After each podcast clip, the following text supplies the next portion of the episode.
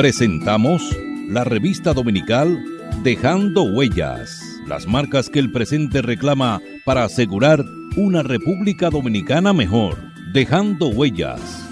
Dejando Huellas. Muy buenas tardes, apreciados oyentes de su programa La revista dominical Dejando Huellas. Recuerde que nos puede sintonizar a través del internet www.dejandohuellasfm.net y por las redes sociales en Twitter arroba Dejando Huellas R, en Facebook Dejando Huellas y en Instagram Dejando Huellas Radio. Dejando Huellas, una producción de Honorio Montás. Trillando el camino día a día en ruta segura hacia un futuro mejor. Dejando huellas. Dejando huellas. Las marcas que el presente reclama para asegurar una República Dominicana mejor. Dejando huellas. Dominicano, despierta. Están haitianizando nuestro país despierta.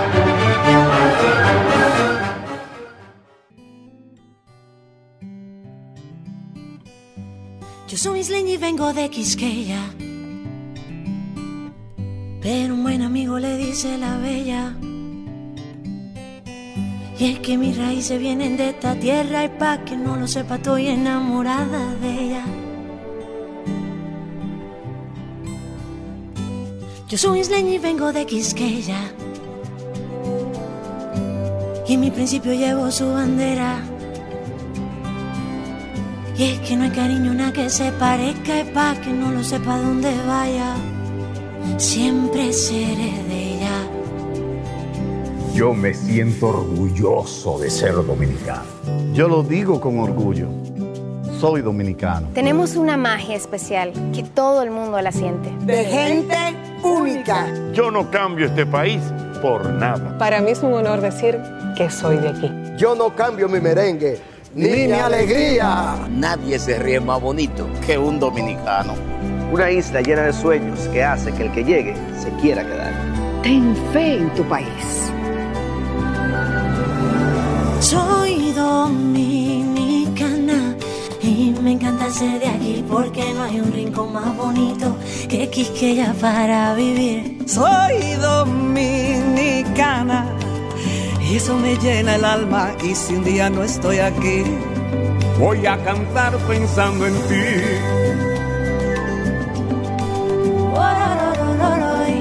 Mi tierra querida. Yo soy isleño y vengo de Quisqueya, un pedacito donde Dios quiso que yo naciera. Dueño es el merengue donde la alegría se siente. Y donde vaya siempre, siempre seré bella. Pero sus colores han ido cambiando mi vida en montones. Y los rayitos de sol, pa' que te enamores. Sus habitas claras y no hay nada mejor que el calor de sus playas. Y es que este clima, mi amor, solo en mi tierra. Soy dominicana y me encanta ser de aquí porque no hay un rincón más bonito que Quisqueya para vivir. Soy dominicana y eso me llena el alma y si un día no estoy aquí voy a cantar pensando en ti. Oh. Cantar pensando en ti. Voy a cantar, voy a cantar. Oye, qué rico, mami. Estoy enamorado. Qué linda es mi tierra. Y yo vengo de una tierra llena de colores. De coco fresco, de caña dulce. Que yo soy dominicana, tierra de esperanza, lágrima y ámbar. De coco fresco, de caña dulce. De gente tierra más hermosa. Mi Quisqueya bella. Mi Quisqueya bella. Ay, mi linda Quisqueya. No hay tierra más hermosa como la mía. Es una bendición. De gente buena, mamá. Mi orgullo, mi patria bella. Mi pedazo de tierra. Soy dominicana. Muy buenas tardes, apreciados oyentes de su programa Revista Dominical Dejando Huellas. Hoy tengo la, la grata presencia nueva vez de Luis Carvajal Núñez. Luis Carvajal, biólogo, y uno de los eh, dominicanos tal vez que más preocupación permanentemente tiene. Es como los buenos, como los buenos bateadores que son consistentes. Luis es un preocupado por el medio ambiente y, el sistema ecológico de nuestro país, pero además em, es profesor de la Universidad Autónoma de Santo Domingo y miembro de la Academia de Ciencias. Vamos a hablar de, varios temas importantes que tenemos eh, permanentemente la preocupación de lo que tenemos alguna idea de lo perjudicial que, que son algunos hechos que gravitan sobre nuestro territorio y particularmente con el tema del medio ambiente y la minería y las depredaciones y una serie de situaciones que a veces las personas no se, no se preocupan en la medida, eh, en el grado que deben preocuparse por estas situaciones. De manera que vamos a, tratar de sacar el máximo provecho a Luis en esta conversación de esta tarde sobre un tema bastante espinoso y amplio. De manera que muy buenas tardes Luis y me gustaría, ya tienes una idea de por dónde enfilan los tiros,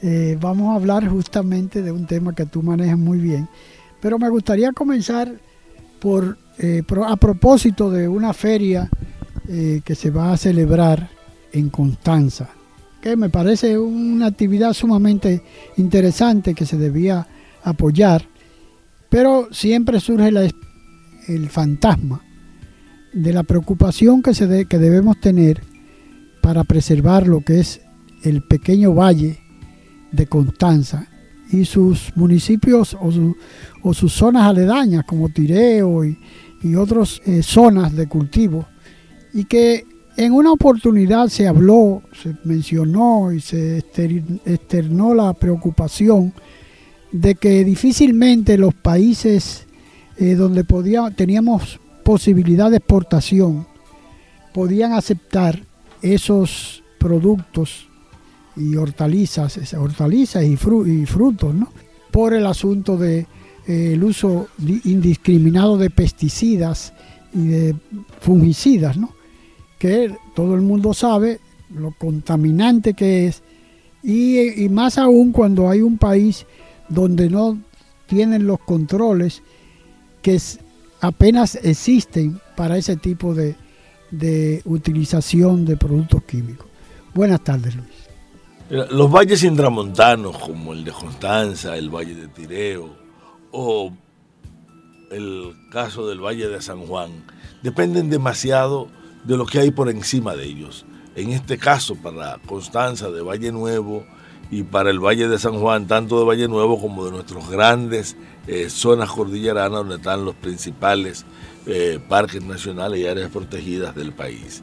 Eh, es perfectamente factible recordar que recientemente una de las quejas era que frente a la escasez de agua que había en Valle Nuevo se llegaba a regar con aguas cloacales.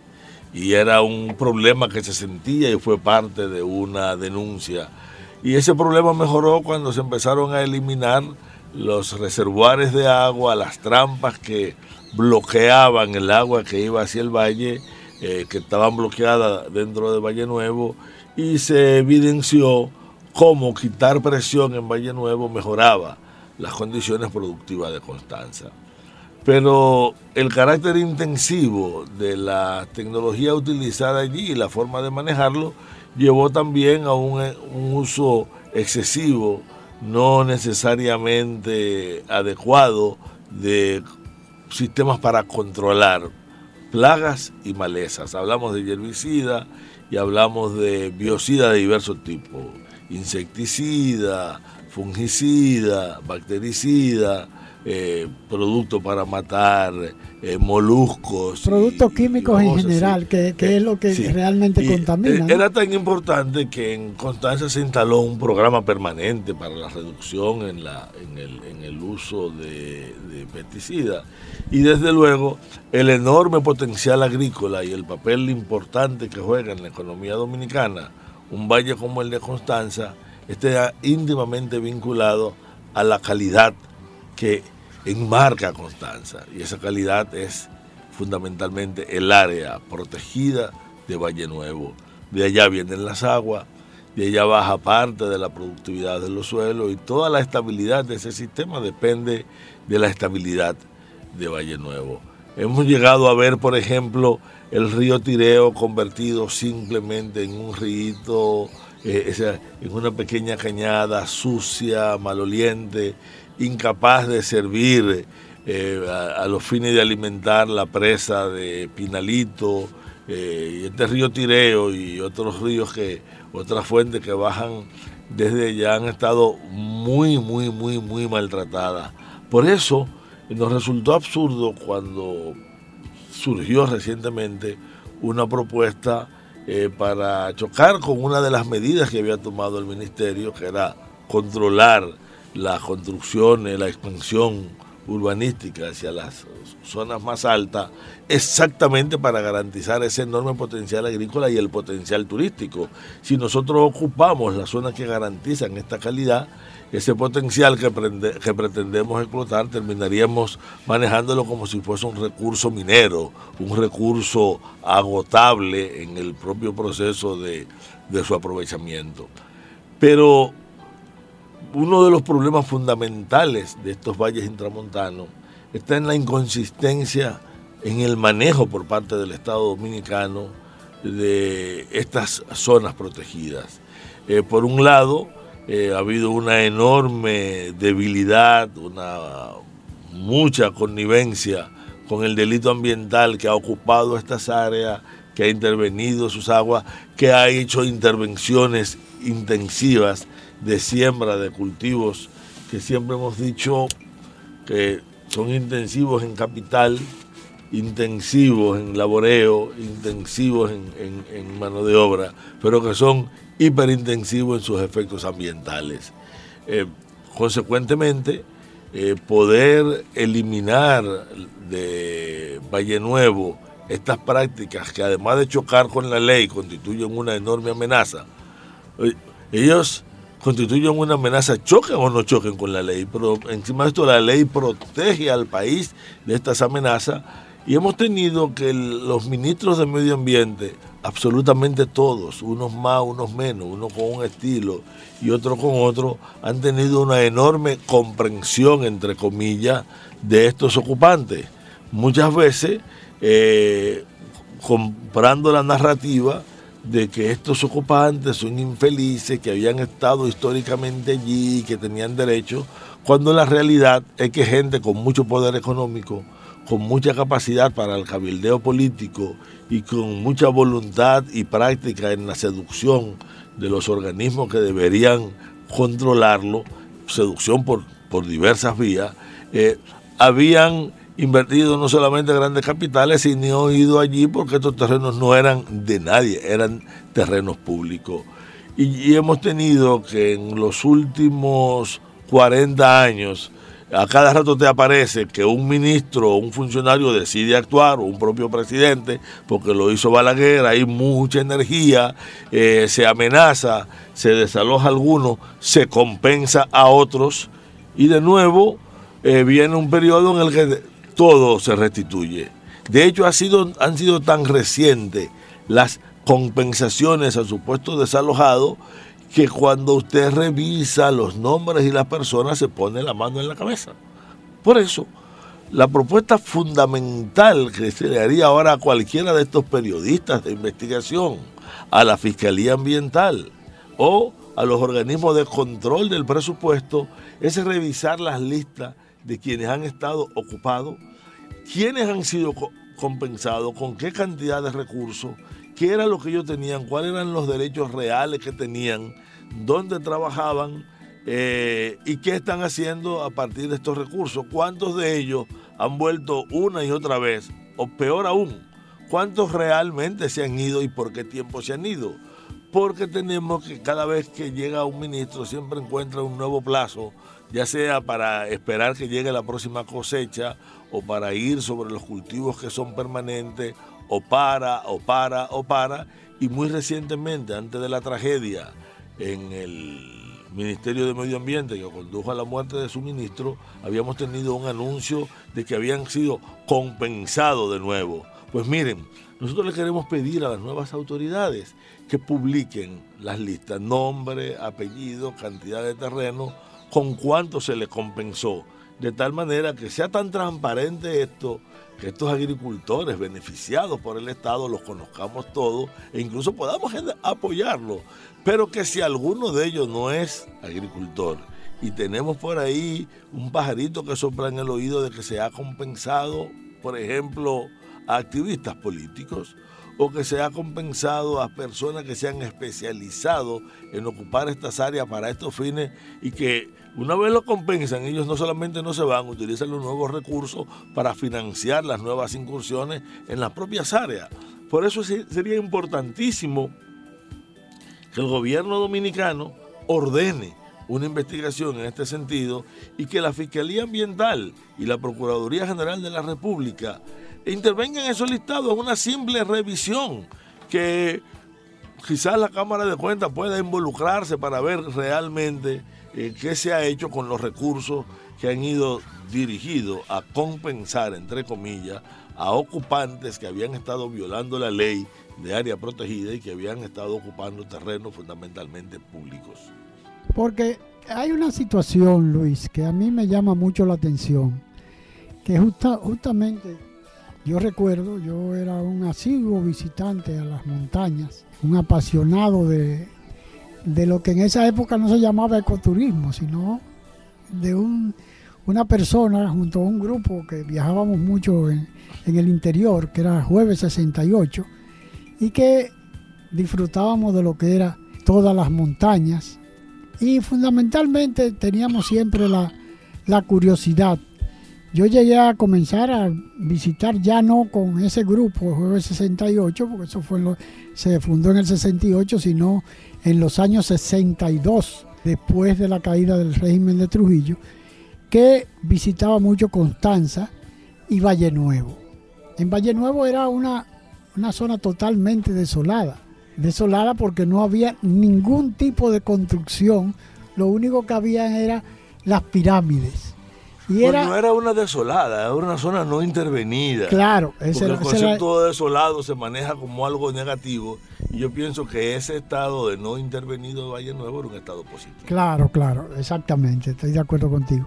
Y solamente se veían los pajonales y cuando había mucha brisa los pajones eh, revoloteaban en, toda esa extensión y uno disfrutaba muchísimo de, de esa experiencia que no era eh, para un capitalino no era tan acostumbrado a ver, ¿no? Pero también llegué a ir en una época en que estaba en pleno desarrollo el colonato que había creado Rafael Leonidas Trujillo Molina en Constanza, en la zona de, del Valle de Constanza, y que habían colonias húngaras, japonesas y españolas. Yo iba con un grupo de amigos eh, nos hospedábamos el grupo en, un hotel que era el hotel principal económico, porque estaba en Nueva Suiza que habíamos heredado de la, era de Trujillo. Pero era un hotel que estaba semi abandonado, deteriorado, y nos íbamos a donde Marul Taktuk, que era el hotel por excelencia de, de Constanza, ¿no? Hicimos muy buena amistad con, con un, particularmente con un español gallego que se llamaba Gervasio, no recuerdo el apellido, pero era un agricultor pleno, un agricultor de 24 horas. Tenía un pequeño colmado, una bodega, además ahí se comía chorizo y todas esas, esas cosas eh, típicas de España, ¿no? Porque había un había una una cantidad enorme, ya no deben quedar casi ninguno, pero había un cultivo pleno en Constanza. En esa época no había tal contaminación de química y desde luego había una industria floreciente. Recuerdo que eh, existía la, el cultivo de los hongos en Tireo, que no sé si existirá todavía, pero yo conocía bastante de, lo que era toda esa zona del Valle de Constanza. Pero tú hablabas ahorita, Luis, y, quiero retrotraer la idea de la contaminación de Valle Nuevo. Valle Nuevo, y hablaba de, las aguas residuales que contaminaban el Valle de, eh, el Valle de Constanza. Eh, Valle Nuevo está más arriba o, o por qué contaminaban Constanza? No, no, em, empecemos por lo siguiente. La, cuando hablé de contaminación me refería al río Tireo y a, las aguas que derivaban hacia Pinalito, producto de, primero, la disminución del caudal del río y la gran cantidad de intervenciones que hace que muchas de las viviendas y de las actividades humanas terminen derivando las aguas residuales hacia, hacia este curso, que al estar tan disminuido no tiene incluso la capacidad de removerlo y se ha convertido en una verdadera cloaca. Y en el propio Valle de Constanza, frente a la, a la falta de agua, una de las fuentes alternativas para complementar el riego era reciclar el agua de los sistemas cloacales.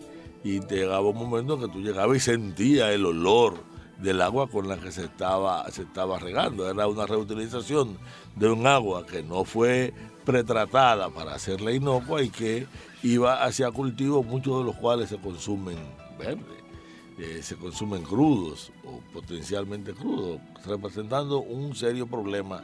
Pero yo colocaba el problema de la contaminación de las aguas y el uso de esta fuente para evidenciar que a pesar de estar Constanza en una, próximo a una de las zonas mayor productoras de agua del país, bajo el esquema de manejo, allí había un déficit hídrico y que la inversión que habían hecho los japoneses en la construcción de un acueducto, o sea, de un sistema de agua para Constanza, había eh, sido insuficiente o había fracasado, no había cumplido su labor producto exactamente de la intervención en Valle Nuevo, donde los cursos habían sido interrumpidos, había una gran cantidad de secuestros de agua, muchos de los cuales eran exactamente para cultivos ilegales al interior del propio Valle Nuevo o en la, o, en la zona periférica. Y este, y este patrón de manejo y de demanda del agua y de ocupación espacial en la zona tenía una muy seria consecuencia ambiental. La vida de Constanza, su productividad depende demasiado de mantener la calidad, la capacidad de Valle Nuevo de seguir interceptando los vientos alisios y produciendo agua, de seguir siendo madre de las aguas y no solo de las aguas, sino también de la productividad, porque desde arriba entra junto con el agua también en pequeñas cantidades, de manera continua, cada segundo, de cada minuto, de cada hora, de cada día, de cada semana, de cada mes, de cada año, de cada siglo. Están entrando pequeñas, junto con el agua que se condensa, partículas pequeñas que están en el aire y que terminan bajando del aire al suelo. Usted diría, bueno, es muy pequeño, sí, es pequeño cuando yo veo eso como una acción individual cuando me doy cuenta que es un proceso continuo, entendemos su enorme importancia por el efecto eh, eh, acumulativo, entendemos lo grave que es cuando se frena la capacidad de condensación de agua porque se elimina la vegetación especializada, o peor aún, cuando el agua que entra, tanto por precipitación como por condensación, sobre todo la que entra por precipitación, abandona rápidamente el sistema de manera superficial, erosiona y transporta las partículas de suelo que deberían estar conteniendo los nutrientes y termina lavando y empobreciendo estos sistemas y en vez de, convertirse en una bendición, gracias a la torrencialidad que se genera, terminan siendo una maldición para los sistemas que están aguas abajo, porque va a producir deslave, inundaciones, va a producir arrastres de partículas que van a competir y a dificultar a dificultar la nutrición de los cultivos. Entonces, en este sentido, eh, el cuidado de las áreas protegidas es fundamentalmente el, para garantizar la calidad productiva y el valor de las áreas no protegidas.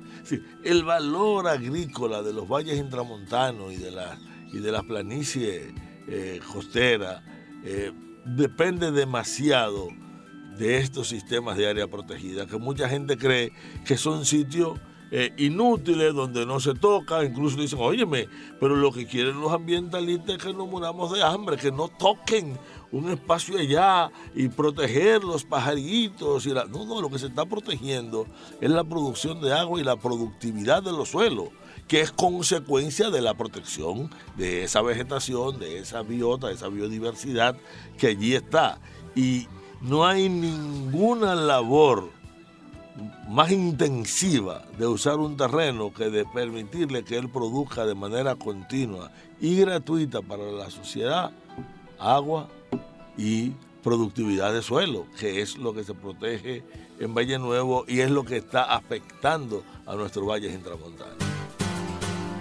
Dejando huellas, trillando el camino día a día en ruta segura hacia un futuro mejor. Dejando huellas. Juan Pablo Duarte, digno siempre de admiración y respeto, hablaba así. Nuestra patria sabe a sangre y un grupo de dominicanos indolentes hacen de nuestro país una cueva de traidores. Ya preparen nuevamente los cañones, aquí se peleará con más fuerzas para sacar a los invasores. Juan Pablo Duarte, un mensaje de Dejando Huellas. 50 años del Banco BH de León. 50 años de nuestro nacimiento como el primer banco hipotecario del país. Que con visión de futuro convertimos en el primer banco múltiple para los dominicanos 50 años de tarea constante para apoyar las oportunidades de progreso y los sueños de nuestros clientes. 50 años de valores que se reafirman una y otra vez. 50 años fieles al compromiso que anima nuestros esfuerzos. Impulsar el progreso humano, haciendo una banca responsable innovadora y cercana. Banco BHD León. Dominicano, despierta. Están haitianizando nuestro país. Despierta.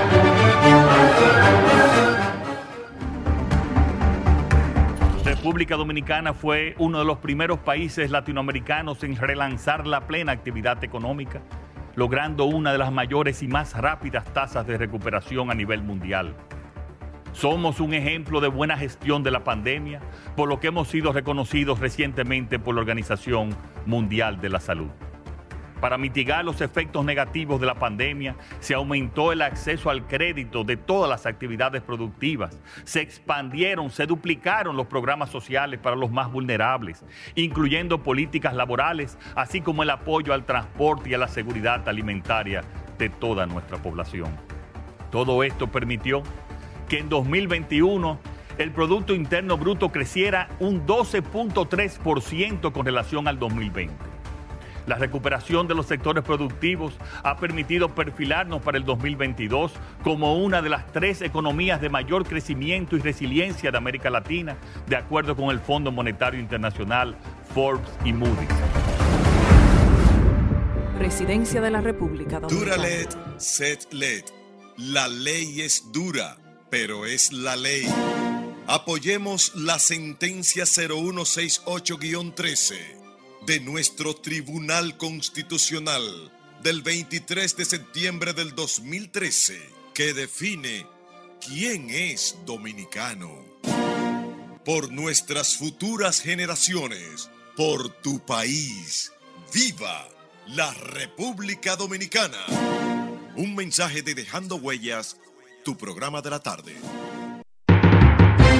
Dejando Huellas las marcas que el presente reclama para asegurar una República Dominicana mejor. Dejando huellas. Cuando te hablaba, eh, te comenzaba eh, a graficar la experiencia que yo tenía sobre Valle Nuevo, ¿no? Había un, un sitio que era para nosotros una bendición y era algo como que parecía un sueño, ¿no? Subiendo a Alto Bandera, había un pequeño río que le llamábamos el río del Berro. Y era un sitio donde uno iba y no podía eh, depredar todo lo que uno quisiera llevarse, traer para la capital, porque el berro eh, se, se marchita muy fácil. Entonces uno tomaba lo que nosotros llevábamos casa de campaña, porque permitían acampar en casa de campaña, el, el vallecito de Valle Nuevo, y uno iba en casa de campaña y comía todo el berro que pudiera comerse. ¿no? Y si lo llevaba, tenía que llevarte alguna funda plástica para traerlo con agua. claro, pero era una cuestión que en esa época el plástico no existía. Una, una, técnica que usa la gente ahora para trasladar berro de esos que encuentran de manera silvestre es utilizar esponja. Y, traerlo sobre esponja para que le llegue. pero nosotros no teníamos esas habilidades. Pero te cuento esto porque más adelante, en el año 81, sí, 81, cuando entra el gobierno del PRD, el gobierno de don Antonio. 78. el 78 entró el gobierno, pero en el 81 comenzaron a, intervenir Valle Nuevo. Por un lado Atoy de Can, que construyó una, una casa veraniega, por otro lado los León Jiménez, y lo que era esa, como tú me corregiste, lo que era esa desolación, que no era desolación, ya ellos la estaban aprovechando para sus casas de veraneo. ese espacio virgen y eso, había sido sustituido por, por unas viviendas de lujo que habían construido. Y a partir de ahí era como si tocaran el timbre para iniciar la, la competencia, ¿no? ¿Quién construía y quién tenía? Porque era una demostración de poder político y económico, ¿no? Y a partir de ahí yo no he vuelto jamás a Valle Nuevo, pero me cuentan que ya no es lo mismo que yo conocí en esa época. Como te comentaba, en, el, Valle de Constanza, con los japoneses, que hice buenas relaciones, y con los españoles, y con los húngaros no, porque los húngaros tenían otra, otro temperamento no tan abierto. Los japoneses para uno era un descubrimiento ver el, aquellas personas con los ojitos, eh, pero que además tenían la, la parte humana de conversar y de, y de, reírse, ¿no? Que uno pensaba que eran extraterrestres en esa época. Finalmente, eh, te cuento todo esto porque se ha transformado. Ahora resulta que en Constanza se, están, se, se, han, se han constituido clúster de ecoturismo.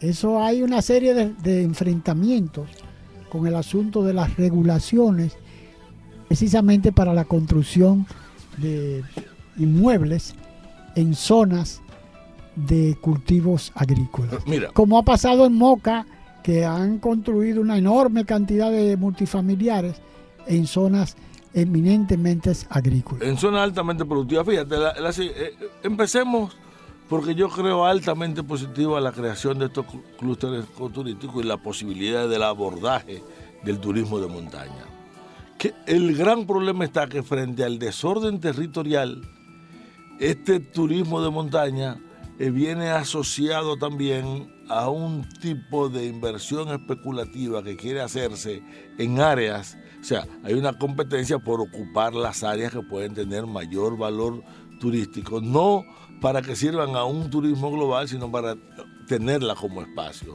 Por eso hay una presión ahora mismo para cambiar la regulación que prohíbe colocarse en determinadas alturas y que está persiguiendo proteger el agua y estabilizar los sistemas que están por debajo de ella. ¿Y qué es lo que están diciendo? Bueno, es que los terrenos de alto valor están allá, pero en la medida que tú vas subiendo detrás de los terrenos de alto valor, está degradando el valor de su propio terreno y el sentido de que ellos te sirvan a una estrategia de desarrollo ecoturístico. Por eso, ese desarrollo turismo tan importante, turístico tan importante, tan necesario, y que puede ser tan vital en el progreso del país, tiene que adecuarse a un sistema de ordenamiento territorial, de ordenamiento territorial general, que no lo tenemos todavía en una ley, y de ordenamiento territorial turístico, de tal manera que estas actividades se compaginen con el desarrollo agrícola y con otros aspectos del desarrollo social y humano de cada región.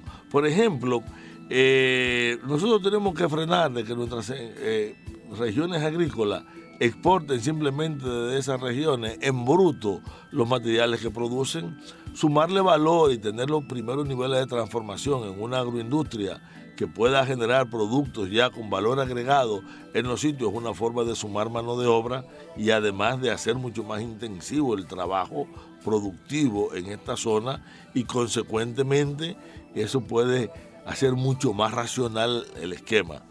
¿Qué ocurre? Que si a mí lo que me interesa es simplemente que mi capital crezca, yo lo voy a hacer crecer como del lugar. Y el papel del Estado es ordenar para que eh, la, simple expansión del capital no termine siendo lo que determine el patrón de ocupación del territorio, porque entonces se va a ocupar el territorio en función del interés inmediato, abandonando una visión estratégica de Estado y un interés general. Para el interés general, la producción de agua de estos sistemas, la calidad ambiental de estos sistemas, es fundamental. Para el inversionista puede ser quizás fundamental ubicarse en un sitio que puede tener un valor estratégico, pero es probable que ese lugar, ese valor estratégico que ciertamente puede generarte mucho mayor capacidad para tú eh, eh, recuperar tus inversiones, que más que en otro sitio, o sea, tú la vas a recuperar, pero el Estado la va a perder y la sociedad la va a perder. Entonces, el ordenamiento del territorio es lo que va a compatibilizar tu interés tu legítima ambición por producir, que es válida, que es necesaria, que es parte del motor productivo de los pueblos, para ajustarlo a la, al bien común. Y ahí es donde está el gran problema, que los prácticos de este país se colocan por encima de los poderes públicos y, y al colocarse por encima de los poderes públicos rompen la institucionalidad y violan la ley que es lo que tenemos con las leyes ambientales violadas de manera continua y permanente en República Dominicana. Y que, y que es eh, me interesa y, te agradezco muchísimo esa aclaración porque ese en otras oportunidades lo hemos aclarado, ¿no? Tú lo has aclarado el tema del fundamentalismo, ¿no? Porque ese tipo de cosas... Del fundamentalismo de, los inversionistas, porque mucha gente cree que son los ecologistas los fundamentalistas. Carajo, siempre he dicho que no hay nadie más fundamentalista que el que es capaz de comerse un río sacando agregado para convertirlo en riqueza. O sea, ese fundamentalismo económico es tan perjudicial que tú eres capaz de dañar la vida de una comunidad para ganar riqueza. El fundamentalismo económico, el que llevaba a Barrigol a querer meter una presa de cola arriba del río Sama. Entonces, óyeme, hay que ser muy fundamentalista desde el punto de vista económico. Y ese radicalismo detrás de los cuartos, buscarlo a lo que dé lugar, es algo que la sociedad tiene que regular y normar. No, me, no quería eh, eh, eh, estimularte o darte una cuerda, como se llaman, como llamamos en, en los barrios, o con el tiraje, ¿no? Porque realmente esa aclaración que tú haces o esa ampliación del tema del fundamentalismo, pero la, idea que te iba a exponer era que me, me, agradaba mucho el hecho de que tú aclararas que no es que, se está en, contra de la inversión y el desarrollo de nuestro país, porque tú lo acabas de decir, y, lo, y lo ha ampliado eh, eh, eh, con toda eh, eh, con toda la amplitud, valga la redundancia. ¿Por qué? Porque realmente uno entiende que es importante el desarrollo de nuestro país sin perjudicar al Estado o a la sociedad misma, que es lo que, lo que encierra el, Estado dominicano. ¿no? voy más lejos todavía. El concepto de desarrollo no quiere decir incremento de las inversiones sino mayor nivel de satisfacción de necesidades sociales humanas. Y si para yo desarrollarme voy a limitar la producción de agua, voy a afectar la producción agrícola, eso no es desarrollo, aunque implique crecimiento económico, aunque genere riqueza, yo estoy generando pobreza por otro lado. Por lo tanto, yo no estoy desarrollando nada. Hay alguna gente que está enriqueciéndose y está generando un crecimiento personal sobre la base de empobrecer y atrasar a toda la sociedad y a eso no es verdad que lo voy a llamar desarrollo. Por lo tanto, enemigo del desarrollo es el que maneja ese tipo de inversiones.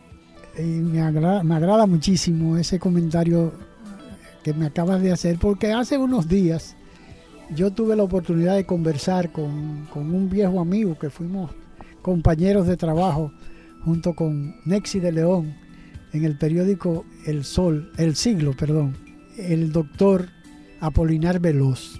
Que fue gerente del Banco Central, nada más y nada menos. Y él me explicaba justamente algo parecido a lo que tú acabas de decir. Tú, eh, con relación a lo que a lo, el último estudio que se realizó en nuestro país, oye bien, eh, fue en 1998 de la desigualdad social en nuestro país. ¿Qué resulta? Que el resultado de ese, de ese estudio reveló que el 34% de ingreso del, del, bienestar público lo recibía un 34% y el resto, el, el 60 y pico, llegaba al resto de la población. Lo que quería decir que había un 34% que realmente se estaba beneficiando, beneficiando de lo que era el desarrollo del país y el crecimiento económico, ¿no? No, o sea, el, resto, sí. eh, lo que estaba Sí. recibiendo era migaja, ¿no? Sí, mira, sí, ha habido muchos estudios posteriores. De hecho, el, el programa de las Naciones Unidas para el Desarrollo tenía aquí un equipo del, bueno, lo dirigió el actual ministro de Planificación, Economía y Desarrollo, Miguel Seara Hatton, que estuvo aplicando una serie de metodologías para medir no solamente los niveles de desarrollo, los índices de desigualdad, e identificar eh, las grandes debilidades. Y lo que se fue viendo era cómo este, teníamos una tendencia a que esto se agravara cada vez. Y yo te puedo decir que independientemente de todos los discursos, de todos los gobiernos y de todos los políticos, incluyendo el actual, el que pasó y el anterior, y probablemente el que venga después de ello, independientemente de, todo este discurso, lo que ha ido anotando la sociedad dominicana es un ensanchamiento de esa brecha, por dos razones. Uno, porque no hemos podido poner una regulación a, a bajo cuáles criterios va a ampliarse el capital. Y dos, porque no se ha podido ordenar la sociedad para que el patrón de distribución de la riqueza creada y de los males creados. Porque cuando yo genero riqueza, también estoy generando degradación y pobreza. Y los dos son componentes materiales que se distribuyen igual. Lo que pasa es que nadie ve cómo la degradación se socializa, se, se, externaliza, como dicen los economistas, y se nos carga a toda la sociedad y los beneficios se los apropian unos, unos pocos. Se, capitaliza, se sí, sí. capitalizan las, eh, eh, las ganancias y se socializan las, las pérdidas. Así mismo es, pero que no son, porque eso que nosotros llamamos pérdida, no es la pérdida del proceso económico, es que todo proceso de producción genera, para producir bienes, genera también males. O sea, eh, es imposible que yo no genere programas de degradación ambiental. Ahora, ¿a quién yo le cargo los costos, la responsabilidad y los efectos de esto? ¿Y quién se va a beneficiar del producto? Exactamente lo que tú dices, ah, yo socializo aquello. Y a mí me sorprende ese, fundament, ese comunismo fundamentalista de los empresarios con relación a la pobreza y a la degradación que generan. Óyeme, y ese criterio tan radical y egoísta con relación a las ganancias. Y eso es un problema que el discurso ambiental analiza. Y uno de los grandes elementos en la discusión actual es que uno de los factores principales de pobreza, o sea, de degradación, de algo en lo que hay que invertir para resolver, es lo que nos está ocurriendo con el clima. ¿Y qué está pasando? Que bueno, el clima se, nos está afectando a todo el mundo en el planeta, pero son dos o tres países que lo están degradando más. Y incluso en los países, los más ricos tienen más posibilidades de, de generar mayor fragilidades mientras ellos fortalecen sus situaciones. Yo no puedo tener una política para abordar el problema climático y las amenazas del cambio climático si yo no miro a la sociedad y no transformo las relaciones que hay al interior de la sociedad. Por eso el problema ambiental es un problema de carácter sociopolítico profundo que muchas veces entonces te lo quieren desvirtuar porque cuando tú lo tocas y lo llevas por ahí te dicen no, no, tú, tú estás politizando. Perdón, está politizando usted que, me, que acaba de decidir que me va a hacer tal o cual polo de desarrollo y que te preocupa quién va a ser el que se va a apropiar y me dice que todo es un fideicomiso público-privado y que un tigre que tiene la inversión se va a apropiar de ello y que el que lo cuestiona está hablando de política y el que lo propone no. Que cuando tú lo cuestiones lo que significa te dicen que tú estás ideologizado pero el que lo propone no. Digo, no, espérate, no es así. O sea, tenemos que ver esto eh, eh, en la profundidad de sus medidas. Mire, el gobierno acaba de anunciar recientemente un puerto de crucero en Samaná Oye, me lo vemos bien, coño, qué buen desarrollo. Pero antes no habíamos visto que el arrecife de coral del Banco de la Plata está destruido. Y en estos días apareció un informe. Sí, sí, por eso estoy, eh, estoy hablando de, de, ese informe y que eso tiene unas consecuencias enormes sobre la estabilidad ambiental de todo ese sistema y por lo tanto sobre la estabilidad económica que cuando yo planteo una intervención intensa de este tipo sin plantearme la recuperación de aquello, yo sigo colocando los pocos beneficios que generan en manos de quienes podrán manejar este proceso de inversión supuestamente en nombre del desarrollo y le estoy dejando a toda la sociedad, a la sociedad toda en su conjunto el enorme problema que esto significa. Porque hay una hay una hay una situación que eh, cuando hablamos de fideicomiso eh, la, la, mayoría de las personas no se ha puesto a pensar que hace unos años eso no existía en nuestro país. Quien tomaba la iniciativa e y hacía la inversión eran los gobiernos o el Estado. Ahora se han invertido los papeles, ¿no? Ahora todo es bajo la, la premisa de que es un fideicomiso en detrimento del Estado dominicano y de la sociedad misma. Es peor de ahí, permíteme decirte, es peor de ahí. Sigue invirtiendo el Estado, pero la apropiación es privada. Porque quien te hace la carretera, quien te organiza y quien es el dueño del recurso es el Estado, hace la gran inversión. Y el sector privado que hace inversiones mucho más pequeñas termina apropiándose y realmente convirtiendo en beneficio privado los, los componentes del bien común. Y eso es lo terrible. Pero que además de eso, hay un esfuerzo en que el Estado invierte para terminar enajenando, quitándole al propio Estado, que es quitárselo a la sociedad, el bien, para transferirlo a un tigre que lo va a tener de manera privada y que va a entrar. Y que difícilmente después se puede revertir, porque en este país nada de lo No, y no en el país, entra en un sistema de legislación local e internacional donde los poderes públicos internacionales tienen una serie de ojos para vigilar que lo que se robó el sector privado uso lo propio, garantizar que lo tenga. Y el Estado que intenta revertir eso, entonces te lo sancionan, te lo presionan, te lo excluyen, te lo y tú estás obligado entonces, toda la sociedad, a lo largo de toda su vida, a seguir manteniendo un grupo de zánganos que aprovechó una coyuntura sociopolítica en un momento dado, la brecha que lo pudo haber abierto un gobierno para apropiarse de lo que es de todo. Porque una de las cosas que a mí me preocupa muchísimo a propósito de ese de que hemos abordado el tema del fideicomiso, que no estaba en carpeta, pero sí me preocupa mucho y tú debes estar de acuerdo conmigo de lo que va a suceder con la bahía de Manzanillo y las áreas protegidas de los manatíes que existen en Pepillo Salcedo que la contaminación viene, ¿no? Porque eh, van a haber dos plantas generadoras, pero además una planta de almacenamiento de, gas natural. Entonces, ¿qué va a suceder con esa área protegida de los manatíes que hemos que nos hemos orgullecido tanto de, de, eh, que eh, existe ese tipo de... Empecemos por lo siguiente. Cuando tú hablas de ese entorno, hablamos de la laguna de Saladilla, hablamos de los manglares de Esterobalsa, hablamos de todo este sistema de manglares de, de, zonas costeras que va desde, Buen Nombre hasta prácticamente Baja Bonico, toda esa franja hasta allá, ¿eh? Ya Baja Bonico tú estás metido en Puerto Plata. En, eh, ¿Qué ocurre? Que hay un interés en gestar y, había el deseo de transferir a un, esquema de gestión privada, había un empresario con mucho poder económico. Detrás, un, grupo, de empresarios. Un, grupo de empresarios de Santiago detrás de gestar eh, Heterobalsa. Óyeme, pero Heterobalsa es el punto fundamental de atracción de este, de este sitio, que ahora queda con la construcción del puerto y la renta de otros lugares, queda como aprisionado. aprisionado. con un pequeño enclave y, todavía con el interés enorme de gestar por el enorme valor turístico, ecológico y económico que tiene Heterobalsa.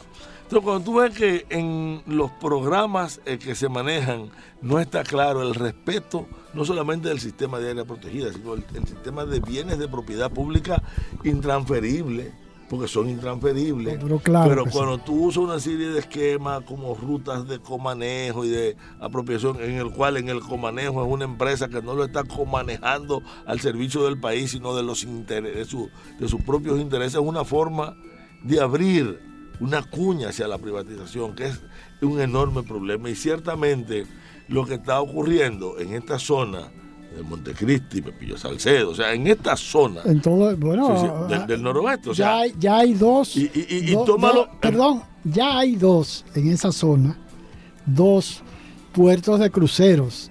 Uno en, en, en Puerto sí. Plata y el otro en Maimón o, o no no no hay, hay, está previsto uno en, en Manzanillo y déjame decirte lo siguiente ojo no se trata de que estas obras no sean importantes, necesarias, no pueden tener un peso importante en el desarrollo. Un puerto, incluso, incluso un puerto mercante y un puerto turístico en esta zona pueden potencializar enormemente. El, la forma es cómo lo hacemos para que esto sea un bien social y beneficie al desarrollo de toda la región y no golpee los valores ecológicos que allí hay y no termine siendo un factor mayor de empobrecimiento y de despojo de la sociedad local. Por ejemplo, hay el mismo empresario que tiene la muela más grande que todo el mundo, que está detrás de, de la laguna de Saladilla. Que oye, la laguna de Saladilla es la única fuente, ese río que es el río de Jabón, Masacre, como usted le quiere llamar, que viene y que va a ir hacia, a, y que va a desembocar en Heterobalsa y le va a dar una, esa característica a esos humedales costeros, que son humedales de este lado y de aquel lado de la frontera, forman una unicidad. No me ha hablado de los manatíes en, en Heterobalsa. No, lo que, lo, sí, lo, mira, mira qué ocurre, o sea, una de, no es la única especie frágil a proteger, aquí hay una serie de especies de altísima fragilidad. Yo quiero ver el entorno del ecosistema que las aloja porque no es solo el factor de presión, te van a decir, no, no, nosotros tenemos, vamos a hacer los estudios ambientales, que todos conocemos, lo que se llama hacer los estudios ambientales de paquete, incluso arrancar las obras antes de que se aprueben, sin que se aprueben o a pesar de que los documentos digan que no se pueden hacer ya, como ya ha pasado ya en todo el país. Cuando se hizo Punta Catalina, cuando se hizo el estudio ambiental de Punta Catalina, iban más de 2 mil millones de dólares abajo ya.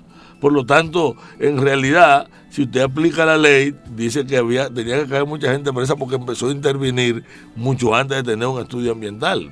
Muchos de los efectos posteriores que estamos viendo está asociado a eso. Pero vamos a volver a Pepillo Salcedo y voy a brincar desde ese norte, uh, todo el mapa para caer en el sur.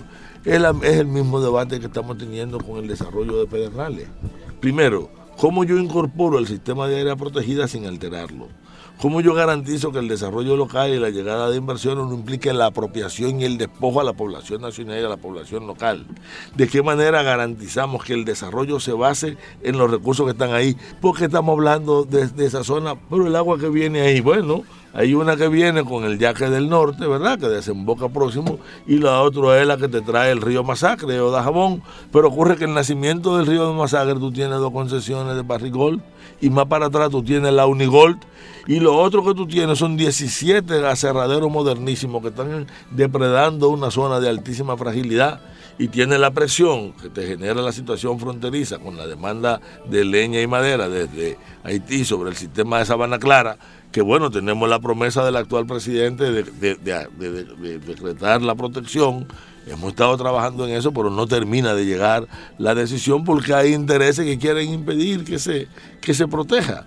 Entonces, de repente, cuando tú tomas una región como esta, descubre que los poderes fácticos del país, o sea, los grandes grupos económicos, las grandes mineras y, y los grandes inversionistas locales, no tienen conciencia de nación o de país y que detrás de las ganancias ellos le, ellos le importa. Es que el capital, no el, el, capital no tiene país, no tiene ah, amigos. Esa, eh, eso esa digo, el capital no tiene patria, dice, no tiene es. país. Pero ocurre que los dominicanos sí tenemos patria y sí tenemos país. Por lo tanto, o ponemos un freno a la forma descarnada en que están actuando los capitales en esta zona. Yo te voy a poner, permíteme que brinque de Manzanillo al sur, pero la situación es la misma, porque en ninguno de los dos sitios hay agua suficiente. Pero en el sur hay mucho menos. ¿Tú sabes lo que, que te dicen los organismos que tienen que ver con el agua. No, no, hicimos el estudio de que agua para el desarrollo, pero si no aparece agua para el desarrollo, se puede establecer plantas de desalinización.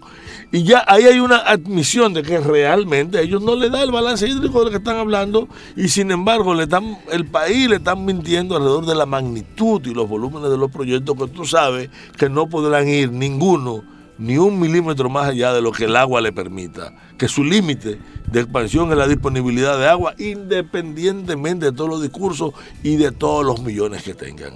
Y que si tú tienes que ir al sistema de desalinización, dado porque la gente no conoce no solamente el impacto contaminante de la desalinización, sino la demanda de energía que si tiene. No veamos lo que ha pasado en Aruba, por ejemplo. No, no, lo que ha pasado en, muchos sitios. Y... Tú estás hablando de zonas con una enorme fragilidad y estás hablando de cambiar todas las reglas a, a, mediano y a largo plazo de la inversión y de perder mucho de lo que tú estás colocando como atractivo para la inversión que anda detrás exactamente del facilismo, de que el Estado le garantice una serie de cosas, pero que fundamentalmente garantice agua que es lo que no hay. Pero incluso no hay agua para el desarrollo local y para las funciones locales y de repente un agua que tú, o la, fíjate el pleito que hay en Barahona entre la comunidad y el ingenio, porque el agua no da. Fíjate que tú estás fuñendo el agua de Cortico que arriba en la Sierra de Bauruco tú tienes los aguacates y la destrucción de ese sistema disminuyéndote la capacidad de producir agua, que es el agua que va a asumir un desarrollo para el cual ya no hay agua suficiente cuando tú tengas que darle de manera prioritaria la, la que hay a un tipo de actividad económica en contraste con las demás, lo que eso implicará como conflicto social para una región y lo que implica el conflicto social por el agua para una región turística. Entonces, está claro o que al país no se le está diciendo todo como es, o peor aún, que se le está diciendo lo que no es, con los fines de, hacer lo que no se puede y no se debe hacer, o hacer lo que se puede como no se debe, y tratando de evadir los mecanismos de control, generándote informes que no expresan la realidad. Y el que quiera ver lo que es construir una obra de este tipo, veamos el descubrimiento reciente de Estebanía. Óyeme, viene la, de, la, denuncia alrededor del, del, del, acueducto, nosotros hacemos un descenso y ¿qué encontramos? Que en Río Grande, en el propio curso, han metido una obra de toma y que sin embargo que todo el agua que de ahí está secuestrada, que han hecho un acueducto que, para que no lo pueden inaugurar porque lo hicieron pero no tienen agua. Peor aún, en la propia construcción termina afectando la capacidad de producir agua. Cuando tú preguntas, coño, lo hicieron sin ningún estudio o mintieron en los estudios porque le dijeron a la gente que lo iban a inaugurar y están pidiéndole permiso a quienes están extrayendo de manera irregular el agua del sitio para poder inaugurar un acueducto. Pero todas estas obras están hechas donde no se, no se podían hacer estas obras, porque están en el corazón del Parque Francis Camaño. Ah, pero era el Estado como si el Estado tuviera, estuviera autorizado a cumplir la ley. ¿Qué ocurre? Que todo el mundo te dice, oye, una presa es una obra de desarrollo. ¿Y quién se va a oponer a construir un acueducto? Cuando tú dices, sí, pero este acueducto le está quitando, el, no le está dando el agua, le está quitando el agua a la población. Y se, hizo para gastar los recursos y está violando la ley 202 y la ley 6400. Y, y esta violación de la ley se está haciendo porque es una obra del Estado de interés público y en realidad ha sido una obra del Estado contra el interés público y en violación a unas normas que él está obligado a cumplir. Eh, y todo esto era en nombre del desarrollo. Por eso cuando tú hablabas ahorita de si éramos opuestos o no al desarrollo, la pregunta era a qué le están llamando desarrollo y qué quieren decir cuando nos dicen que nosotros no nos oponemos al desarrollo. Porque si tú me preguntas de las placetas, donde se quiere hacer una presa. Oye, yo soy un defensor de la necesidad de construir acueductos, de garantizar. Yo soy opuesto a la placeta, porque lo que estamos discutiendo no es si aprovechamos esa agua racionalmente para la gente, lo que estamos diciendo es que el esquema de aprovechamiento es impertinente. Yo soy un defensor de que el agua se utilice para riego, para la producción ganadera, para la producción agrícola, pero cuando tú vas a una presa en Boca de los Ríos en Santiago Rodríguez, que no va a dar agua para acueducto, porque va a terminar la presa y va a tener que hacer unos reservorios muy agua arriba porque está por debajo, que le va a dañar los terrenos a los ganaderos y no le va a dar agua para pasto ni para riego y que no va a controlar inundaciones ni va a generar energía, ¿para qué diablo está construyendo la presa? Entonces, no, no yo no soy oposición, yo no me opongo a la presa. Ahora, a ese disparate sí. O sea, y te quieren discutir a veces que, tú eres opuesto al, no al desarrollo, no a esas inversiones que hechas en nombre del desarrollo están castrando la posibilidad real de desarrollo humano en una región, porque está en un mal uso del recurso natural e incrementando todas las fragilidades. O sea, ahora qué va a pasar? Que con esta presa la gente va tendrá más fragilidad frente a la sequía, que no es verdad que entonces la gente que tú estás desplazando y que no podrá disponer agua para riego fragiliza su situación económica, se empobrece y terminará siendo factor de presión en la zona periférica de las ciudades. Entonces, el ordenamiento del territorio que es el, criterio central de la planificación ambiental, es el ordenamiento de la sociedad e implica ajustar todas las obras y acciones que tienen que ver con el desarrollo para que sean consistentes con la capacidad del territorio, con la necesidad de la gente y con la posibilidad de la economía de un país. Cuando tú rompes cualquiera de estos criterios, lo que está haciendo es un disparate. Por eso, el movimiento ambiental y el movimiento social son tan contestatarios. Por eso, el día 3, domingo 3, nosotros vamos a hacer un encuentro del movimiento ambiental y el movimiento social en la universidad, a los fines de discutir desde el movimiento ambiental y del movimiento social cómo presionar a los poderes públicos, a los poderes fácticos, óyeme, para corregir todo, todas estas distorsiones. Bueno, ya finalmente, eh, Luis, no quiero dejar la oportunidad de conversar contigo sobre este tema. Hablaba hace un momento de lo que está sucediendo en nuestro país con, el, con esa tecnología novedosa, novedosa que comenzó en los años 2000 en el gobierno, creo que en el gobierno de Hipólito Mejía, que fue un abanderado, él y el actual cónsul en Nueva York, de los eh, famosos invernaderos. Y te comentaba, a manera de, de discusión, lo que había sucedido en España, en Almería, que es un mar de plástico. Y tú me decías que la gran diferencia es que eh, en Almería la, situación ambiental es exactamente favorable a la eh, consecución de esos invernaderos. Ahora, en, en, en, todo nuestro país se ha convertido en, una, en un boom, se puede decir, ¿no? En Rancho Arriba, en Baní, en Constanza, en Jarabacoa, en Valle Nuevo, en toda, donde quiera que se puede cultivar algo, en detrimento del, cultivo abierto, a campo abierto, que es realmente el que es más accesible al agricultor que no es el gran empresario, ¿no? Entonces, eh, eh, esa situación del crecimiento, eh, de, ¿cómo le podríamos? alocado de, los invernaderos. Ahora te financian un invernadero fácilmente porque hay una garantía de, de producción, ¿no? Pero en detrimento de, por ejemplo, eso que yo te comentaba de lo que está pasando en Moca, ¿no?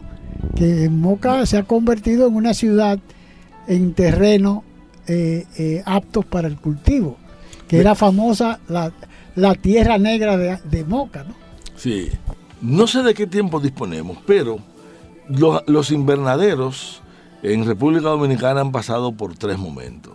Claro, el primer momento cuando empiezan a llegar y está eh, desde luego la posibilidad de nosotros hacer una agricultura controlada, libre de los factores del medio, en lo cual el agua que le damos, los nutrientes que le damos, el control de plaga y que esto me garantice una productividad permanente. Y empieza con una alta inversión a partir de modelos desarrollados en otras sociedades. ¿Qué ocurre? Que los lugares que más habían desarrollado la plasticultura y sobre todo los invernaderos, estos ambientes controlados, eran sociedades donde la humedad relativa era muy baja. El costo de la energía era relativamente eh, menor y tú tenías montado un esquema en el control de insumos. Cuando tú vienes a República Dominicana y lo primero que te encuentras es una humedad relativa tan alta, la naturaleza de los problemas de manejo varían. Porque en Almería, por ejemplo, o en Israel o en Atacama, eh, tú no ibas a tener nunca que tu problema fundamental sea la producción de moho, de alga al interior del invernadero. Entonces te empiezan aquí a aparecer una serie de problemas tecnológicos vinculados al invernadero bajo la muy baja experiencia local y con una asesoría que no siempre era necesariamente la adecuada, con un altísimo costo de inversión inicial y mucha de la gente que empezó fracasó. Por eso, esa primera ola eh, que generó mucha ilusión y eh, llevó a, mucha gente a frenarse, hizo, mucha gente perdió su inversión inicial.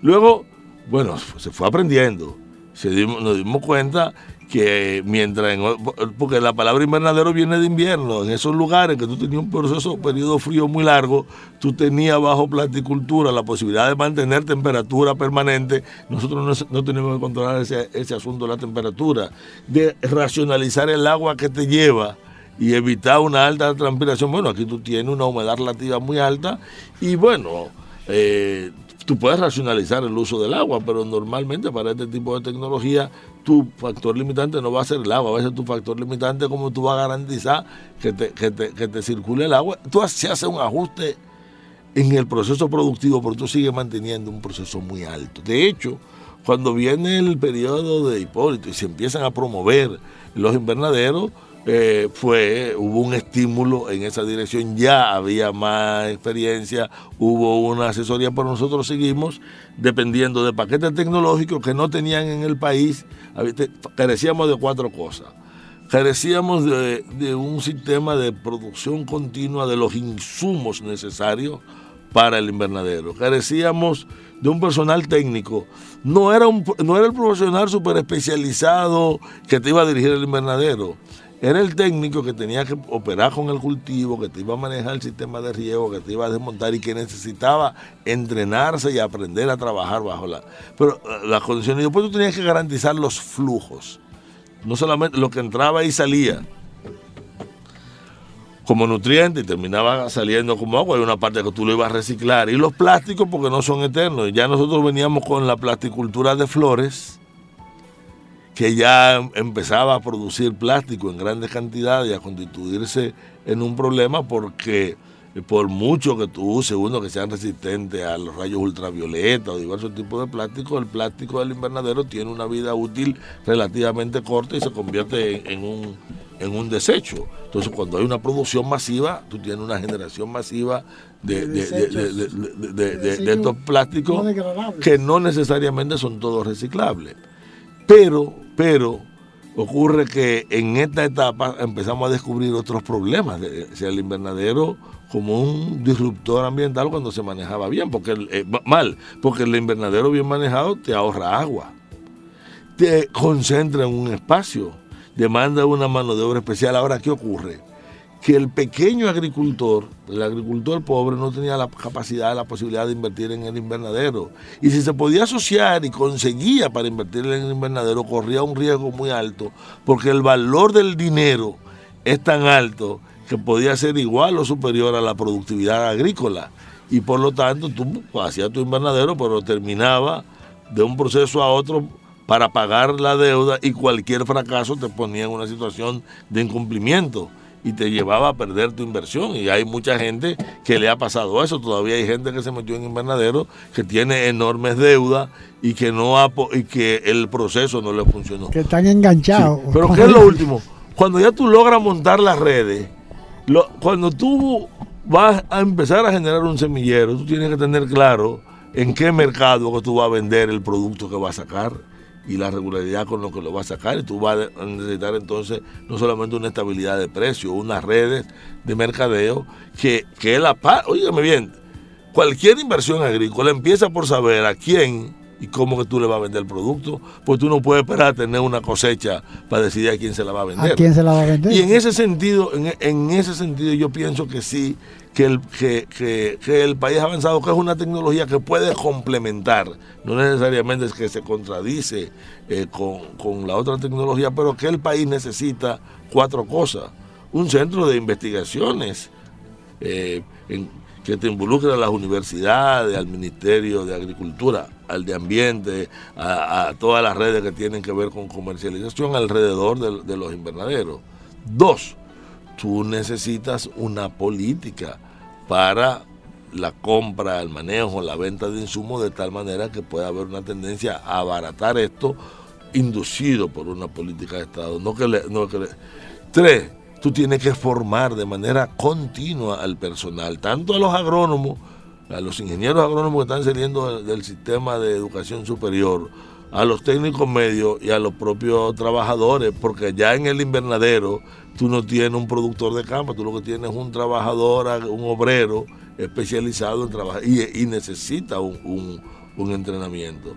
Pero lo último que tú tienes que ajustar el funcionamiento de la sociedad a estos nuevos modelos para que estos nuevos modelos sean un componente que te compense los grandes modelos de producción, porque no nos olvidemos que la economía dominicana se basa fundamentalmente en una pequeña producción dispersa en todo el territorio, que es extremadamente frágil, que tiene poca capacidad frente a la contingencia. O sea, con mucha facilidad, eh, una enfermedad del plátano te empobrece a miles de productores agrícolas un problema que puede ocurrir en el arroz un año. Desde una importación irregular que deprime los precios a una plaga que te aparezca eh, o a que un insumo se te dispare en los mercados internacionales, lo que está ocurriendo ahora, se puede convertir en una catástrofe. No, y ahora más que eh, con el crecimiento del turismo en el país, sí, sí. que depende mucho de la producción nacional. sí, porque si tú no insumes el turismo de la producción nacional, ese turismo se convierte en una zona franca. O sea, si tú traes un turista aquí y todo lo que le va a dar tiene que estarlo importando, eso es como si fuera una zona franca donde lo único que tú colocas es el territorio y la mano de obra y el que no se revierte nada en, el, desarrollo nuestro. Por eso, los ver los invernaderos de cara a la situación ambiental es lo mismo que ver cómo ordenamos todo el proceso productivo para evitar que un cultivo tan maravilloso como el de aguacate siga expandiéndose hacia áreas donde se convierte en una maldición y no en una bendición, porque está sustituyendo una vegetación especializada en producir agua por, aguacate. Sí, nosotros necesitamos cultivos intensivos como el ajo, pero tú no puedes meter ajo en Valle Nuevo tienes que, tú tienes que tener zona. Y probablemente, ahora, pero ¿qué ocurre? Que se van a las áreas protegidas, no solamente por las condiciones climáticas, porque son públicas y es gratis. Entonces tú disminuyes el costo, uno de los costos fundamentales, que es, que es el, el, valor del, terreno. Y en ese mismo marco, cuando vemos los invernaderos, si tú no obedeces a una estrategia de ordenamiento de la producción, que es consecuencia del ordenamiento del territorio, como forma de organizar la sociedad, cualquier actividad que tú generes, en vez de ser un factor de desarrollo y un factor que beneficia a la sociedad, es un factor de empobrecimiento y un factor de... Se convierte en una retranca, porque además yo recuerdo en una conversación eh, informal que tuve con, un empresario turístico exitoso de este país, eh, me hablaba de que se consumían solamente en la zona de Punta Cana, alrededor de, un millón de huevos semanales. Eh, semanales, tal vez. Hay invernaderos. Eh, no, pero por ejemplo estamos hablando de, los huevos, ¿no? No, pero vamos a hay invernaderos. Eh, por unidad. Que, tienen comprometida su producción a los próximos cinco años. De ají, de, ají morrón, de tal, de tal, de tal producto. Y eso, lo que han logrado con el sector turismo y lo que han logrado ese nivel de comercialización, se han estabilizado económicamente y pueden expandirse. Pero están muy, están muy frágiles, dependen demasiado de que cualquier contingencia los altere. Por eso es tan importante que en las estrategias de producción, la formación de personal, la generación de continua de tecnología, eh, una, un, monitoreo adecuado del Estado tienen que ser componentes fundamentales. Bueno, Luis, te agradezco muchísimo esta conversación, más que una entrevista, porque realmente eso es lo que eh, tú y yo solemos eh, hacer, ¿no? Realmente yo me nutro muchísimo de tus conocimientos. Y yo de ti. Ah, muchísimas gracias. Pero el caso es que yo eh, creo que, lo, que es un gran a los, a los radioescuchas de este programa, porque al fin y al cabo hay muchas, muchas, muchos detalles que uno a veces desconoce y que tenemos la oportunidad de, hacer un, recorrido por todas estas áreas que, son de, mucha importancia para nuestro país fundamentalmente. De manera que te agradezco muchísimo esta conversación. Bien, gracias. Somos patria. Nos une una cultura, un territorio e idénticos propósitos. Somos patria. Conquistamos la libertad en la espada, en el trabuco y el coraje. Somos patria. En la libertad nos hemos convertido en los mejores guerreros de la paz. Somos patria en las voces, en la lengua, en el eco, en el canto y en la historia que tres razas han puesto a circular en nuestras venas. Patria amada, en nuestros laberintos interiores, vive para siempre. Un mensaje de Dejando Huellas. La patria somos tú y yo, la familia toda, el suelo que nos legaron los padres fundadores. El derecho a ser libres y felices, a trabajar con alegría y seguridad, depende de nosotros. Renovemos los principios que ayer inspiraron a los buenos dominicanos, inmortalizados en los símbolos que nos identifican como pueblo. Defendamos palmo a palmo nuestra patria, porque es como defendernos a nosotros mismos en las presentes y futuras generaciones. Enarbolemos pues nuestra bandera, blasón eterno de los sagrados valores de la dominicanidad. Un mensaje de Dejando Huellas, su programa de la tarde. Que permanezcan sus palabras, sus sentencias patrióticas, para que la patria no sucumba, para que no perdamos el amor a su enseña tricolor. Nuestro compromiso es defender la nacionalidad, ese pregón generoso de sangre y amor que Duarte llamó República Dominicana. Seremos consecuente con su legado, con su obra y sus ideas de gloria y honor. Duarte siempre.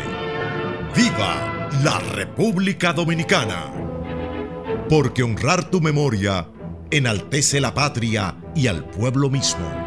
Dejando Huellas, tu programa de la tarde.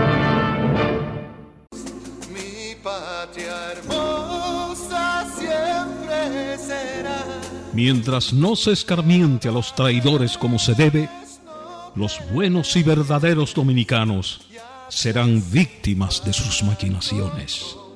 Juan Pablo Duarte, dejando huellas.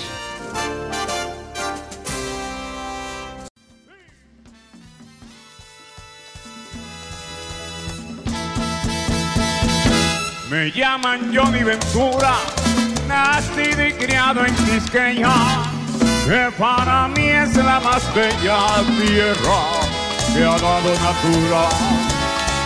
Tradición, su cultura, es la de los antillanos.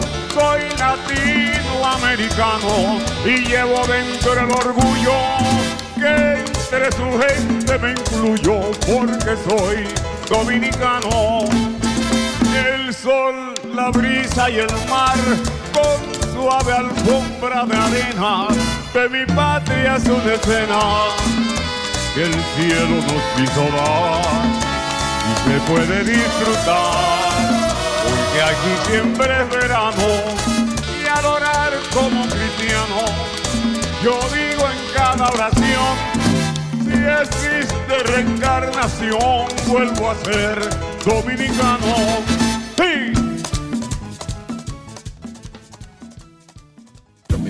Agradeciendo haber estado con nosotros, se despide de ustedes dejando huellas, esperando poder contar con su audiencia en un programa más de la revista dominical Dejando Huellas, bajo la dirección y producción de Honorio Montaz.